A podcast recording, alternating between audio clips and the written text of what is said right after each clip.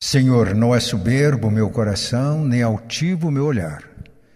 Não anda à procura de grandes coisas, nem de coisas maravilhosas demais para mim. Pelo contrário, fiz calar e sossegar a minha alma. Como a criança amamentada se aquieta nos braços de sua mãe, como esta criança é a minha alma para comigo. Salmo 131. Ele é muito apropriado para esta hora. No culto a gente canta, fazemos oração, momentos de louvor, mas o momento da escuta, quando devemos fazer calar e sossegar a nossa alma, como uma criança que se aquieta nos braços da sua mãe. Vamos ler no Salmo 127 uma passagem, um trecho das Escrituras Sagradas, Salmo 127. Se o Senhor não edificar a casa, em vão trabalham os que a edificam. Se o Senhor não guardar a cidade, em vão vigia a sentinela. Inútil vos será levantar de madrugada, repousar tarde, comer o pão que penosamente granjeastes, aos seus amados ele o dá enquanto dormem. Herança do Senhor são os filhos, o fruto do ventre, seu galardão. Como flechas na mão do guerreiro, assim os filhos da mocidade. Feliz o homem que enche deles a sua aljava. Não será envergonhado quando pleitear com os inimigos à porta. Que Deus ilumine as nossas mentes para compreender as Escrituras no seu real sentido. Neste salmo, nós temos algumas ideias que vou destacar. A ideia da construção da casa, da edificação, a ideia da proteção, a ideia da provisão, a ideia da posteridade. Para que a gente grave bem, vamos usar essas ideias, começando todas com a letra P produção ou edificação, proteção, provisão e posteridade. Hoje vamos refletir sobre esta expressão do Salmo 127. Se o Senhor não edificar a casa, em vão trabalham os que a edificam. A palavra casa neste texto não tem o sentido apenas de um edifício que abriga uma família, que abriga pessoas, de uma morada, de um edifício para servir de habitação ou outra finalidade. A palavra aqui tem também o sentido de família. No Novo Testamento, a palavra traduzida por casa é oikos. E ela significa tanto a casa, a habitação, quanto a casa, a família.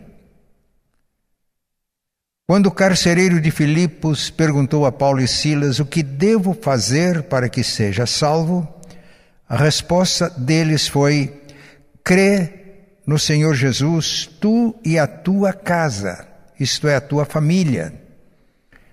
A salvação para ele, o carcereiro, e para a casa, para a família. No mesmo capítulo 16 de Atos, nós temos o registro de que Lídia ouviu a palavra e se converteu, e foi batizada ela e toda a sua casa, toda a sua família. No Antigo Testamento, Gênesis 7, Deus dá esta ordem a Noé: entra na arca, tu e a tua casa, isto é, a tua família. No Novo Testamento, a palavra casa tem também o sentido de uma família ampliada. Quando Pedro entrou na casa de Cornélio, Cornélio já estava esperando e tinha convidado os seus parentes e amigos íntimos. Pedro pregou a palavra e o texto diz que Cornélio e todos os que estavam presentes se converteram. Então, nesse sentido, a casa é mais do que o esposo, a esposa e os filhos, mas são os parentes, amigos íntimos que formam esta família ampliada e o Novo Testamento usa a mesma palavra.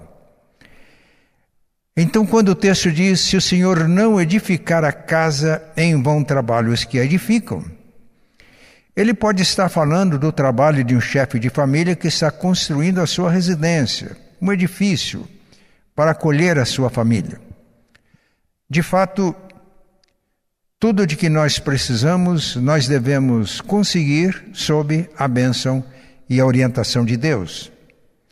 Mas o contexto do Salmo 127, a ideia é de que aqui se refere à casa, à família. A edificação da família, a edificação da casa. A ideia de construção, de edificação ou de produção sempre envolve um projeto. E a família é projeto de Deus. Quando lemos em Gênesis a criação do homem, ser humano, Adão, ou Adão, a palavra diz que Deus os criou, ou criou o ser humano, homem e mulher. E no capítulo 2, nós temos a realização da primeira cerimônia de casamento da Bíblia. Deus criou a mulher e a apresentou a Adão. Ele disse: Esta é osso dos meus ossos e carne da minha carne. E o texto diz: Por esta razão deixa o homem o seu pai e a sua mãe e se une à sua mulher, tornando os dois uma só carne. No capítulo 1, o texto diz que Deus criou o ser humano, homem e mulher, e os abençoou. E disse: cresçam, multipliquem, encham a terra. A partir da família, então, o propósito de Deus é que toda a terra fosse habitada, a partir de uma casa inicial. O plano de Deus era edificar casas, comunidades, porque o ser humano ele só se reconhece como ser humano na convivência humana e por isso o projeto de Deus para nós é família, casa, onde nós nos reconhecemos como seres humanos no relacionamento. Então a família é um projeto de Deus. O pecado complica as coisas, mas Deus nunca abandona a família apesar de todas as lutas, dificuldades pelas quais ela passa. Se o Senhor não edificar a casa, não construir a casa, a família, em bom trabalho os que edificam. Claro, cabe aos pais que exercem autoridade, eu sempre afirmo que a autoridade do reino de Deus na família passa pela autoridade dos pais. Deus criou o ser humano com essa capacidade de procriar, de gerar e de formar pessoas, caráter de cada um na sua casa. Mas sem a presença e a ação de Deus, o trabalho dos pais é inútil, é vão, como diz o texto. Nesta tarde, então, nós vamos orar por famílias. O que nós podemos agora, sob a graça, na nova aliança, é restaurar o projeto de Deus para as nossas famílias. Isso nós conseguimos pela graça. Na construção da família, nós enfrentamos problemas, dificuldades, principalmente por causa do pecado. Isso complica as coisas. E é por isso que nós só construímos as nossas casas e famílias sob a direção, a orientação, a autoridade e o poder de Deus. Esse é o objetivo desta mensagem que nós tenhamos consciência disso e nos voltemos para Deus não apenas como indivíduos, mas como família. Quando lemos a Bíblia, nós percebemos que todas as famílias enfrentavam problemas, dificuldades. Aliás, eu sempre costumo dizer, aliás, perguntam sobre a minha família. E eu digo: a minha família é normal, é como todas as famílias. Nós enfrentamos lutas, desafios, problemas, dificuldades. No ano passado, a pastora Priscila e eu pregamos uma série de mensagens expondo as experiências daquilo que alguns chamam de Sagrada Família, que é a família terrena de Jesus. Foi uma família normal. A concepção de Jesus foi um ato extraordinário de Deus e José teve dificuldades para entender isso e por isso tinha resolvido divorciar-se de Maria. A dificuldade no relacionamento. Foi necessária uma revelação direta de Deus para que ele entendesse o que estava acontecendo e recebesse Maria como sua esposa. E quando a gente lê a Bíblia e procura ler não apenas as linhas, mas as entrelinhas, a gente fica imaginando como Maria deve ter sofrido naquela fase a incompreensão do seu noivo, que na época o noivado já era um contrato que só poderia ser rompido por divórcio. Como Maria deve ter sofrido. Mas José era um homem temente a Deus e, buscando a Deus, Deus lhe revelou. Isso mostra que nas dificuldades que nós enfrentamos na família, nós precisamos de buscar a orientação de Deus, e não há dúvida que quando nós agimos assim, Deus fala conosco.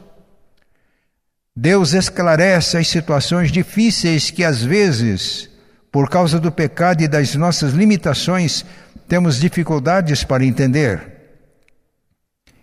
Mas nasceu Jesus, e logo houve um plano para matar Jesus. São lutas que a família enfrenta, ameaças. Mas José, como era um homem piedoso, ele foi também orientado por Deus para fugir teve que empreender uma viagem muito custosa de Belém ou de Nazaré até o Egito. Na época era muito mais difícil fazer essa viagem do que hoje. Foi um trabalho, um esforço, um empenho para salvar o filho. Mas por que José, apesar dos problemas que são comuns a todas as famílias, José foi vitorioso. Porque José era um homem piedoso, vivia em comunhão com Deus. E por isso recebia revelações de Deus sobre as atitudes, sobre as providências que deveria tomar como chefe da família. Se o Senhor não edificar a casa, não construir a casa, a família, em vão trabalho os edificadores, os pais, José alcançou vitória. Mas quando lemos a Bíblia, nós percebemos que servos de Deus, que serviam a Deus, enfrentavam lutas nas suas famílias. Davi era um homem segundo o coração de Deus. E nós percebemos quantas dificuldades, muitas delas por causa das suas fraquezas humanas, ele enfrentou na família. Há um salmo, Salmo 51, que é uma oração de confissão de Davi. E pelo que tudo indica, essa confissão foi erros cometidos pelo rei que trouxe sérias consequências para sua família. Mas Davi quebrantou-se diante de Deus, confessou o seu pecado.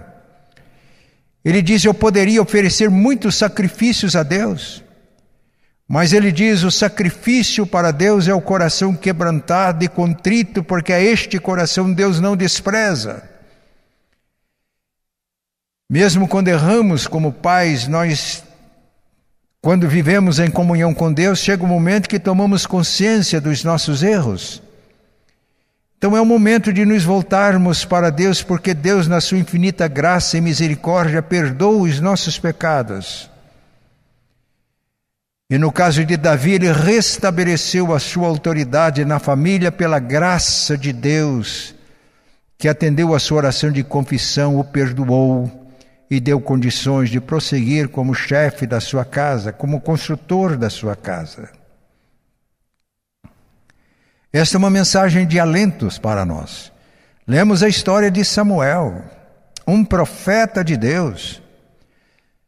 Desde Dan, o extremo norte de Israel, até Berseba, extremo sul, todos reconheciam que Samuel era profeta de Deus.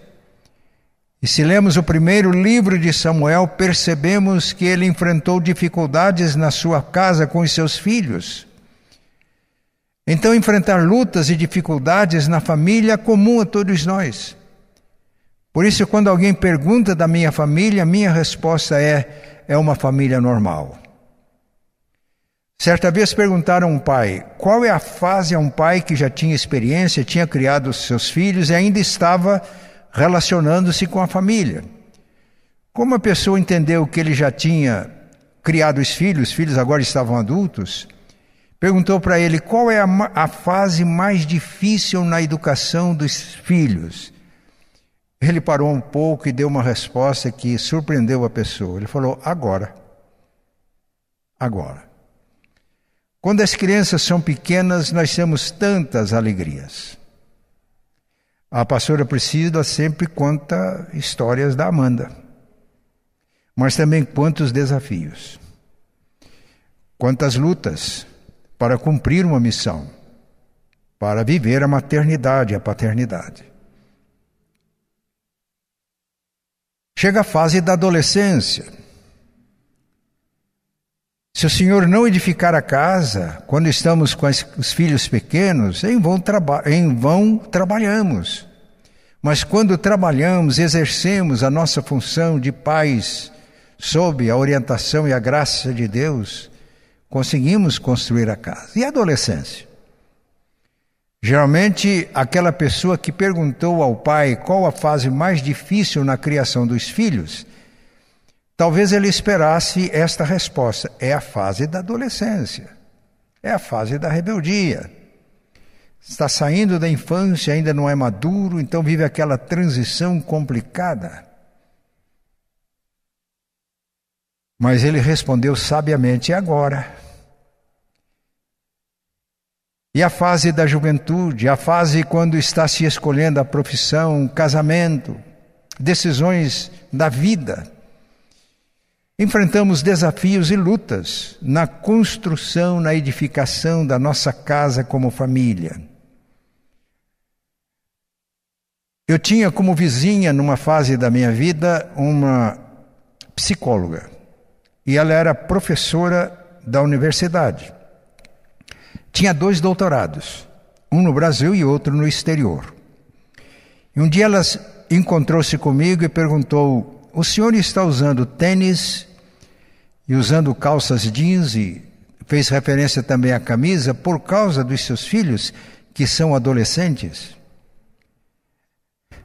E eu perguntei por quê. E ela explicou por quê. Eu olhei para mim e vi que estava realmente de tênis, de calça jeans. Falei, bem, eu não tinha pensado nisso, mas agora me fez refletir, eu acho que é assim eu percebi que os meus filhos adolescentes estavam achando que o pai deles era uma marmota de feia, né? Marmota, não sei se entende essa linguagem. E aí eu resolvi me aconselhar com eles. Eu queria comprar uma roupa, eu pedi até que eles me aconselhassem. Isso não foi intencional, mas ela me abriu os olhos para isso. E quando chega, chega o momento de escola de faculdade, eu aprendi uma coisa na minha vida de pai, de esposo, de alguém que, sob a orientação de Deus, procura construir a casa, a família. É que os problemas que a gente enfrenta, de um modo geral na vida, mas principalmente na construção da casa, na edificação da família, nós resolvemos os problemas com crescimento. Eu entendi que a adolescência não é a fase mais difícil, não é mais problemática. Eu não concordo absolutamente com alguns termos que usam para os adolescentes. Mas para superar as dificuldades que um pai enfrenta, ele precisa crescer.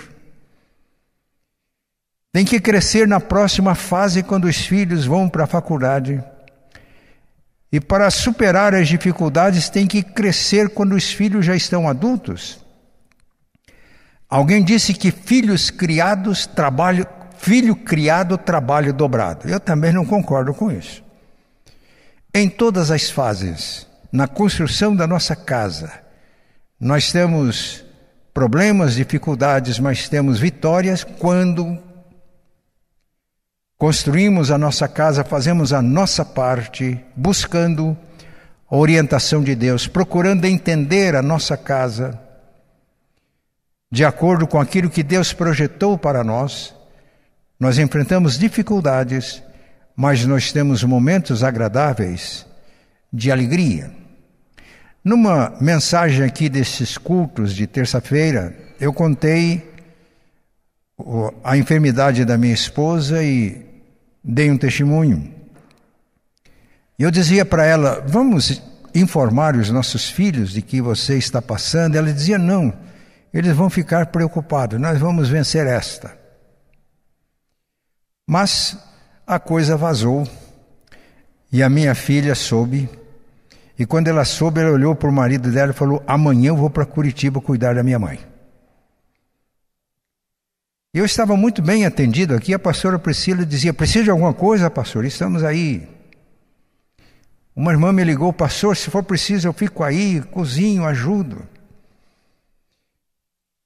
Eu falei: Olha, a igreja está nos atendendo tão bem que eu acho que não há necessidade dela vir. Mas quando ela soube, ela disse para o esposo: Amanhã eu vou para Curitiba. E ele disse: Eu te levo. Ficou duas semanas conosco. Enquanto ela estava aqui, o irmão que mora em Brasília ligou para ela e falou: Lica, é assim que ele se refere ao, à irmã? Você vai ficar até quando? Ele já combinou com ela: Eu vou também para ajudar a cuidar da mãe. Outro filho me ligou e disse: Pai, eu não posso passar uns dias aí em Curitiba como a Lica e como Gel, que é o filho mais velho, mas se for preciso, eu vou aí buscar a mãe e ela fica aqui em casa, eu cuido dela, faço tudo, levo para o médico, fazer exames, o senhor pode descansar. Irmãos, os meus filhos enfrentam lutas, dificuldades agora com a vida, mas a família é uma bênção. Nós vamos chegar no, no, numa outra terça-feira a comentar o versículo 3.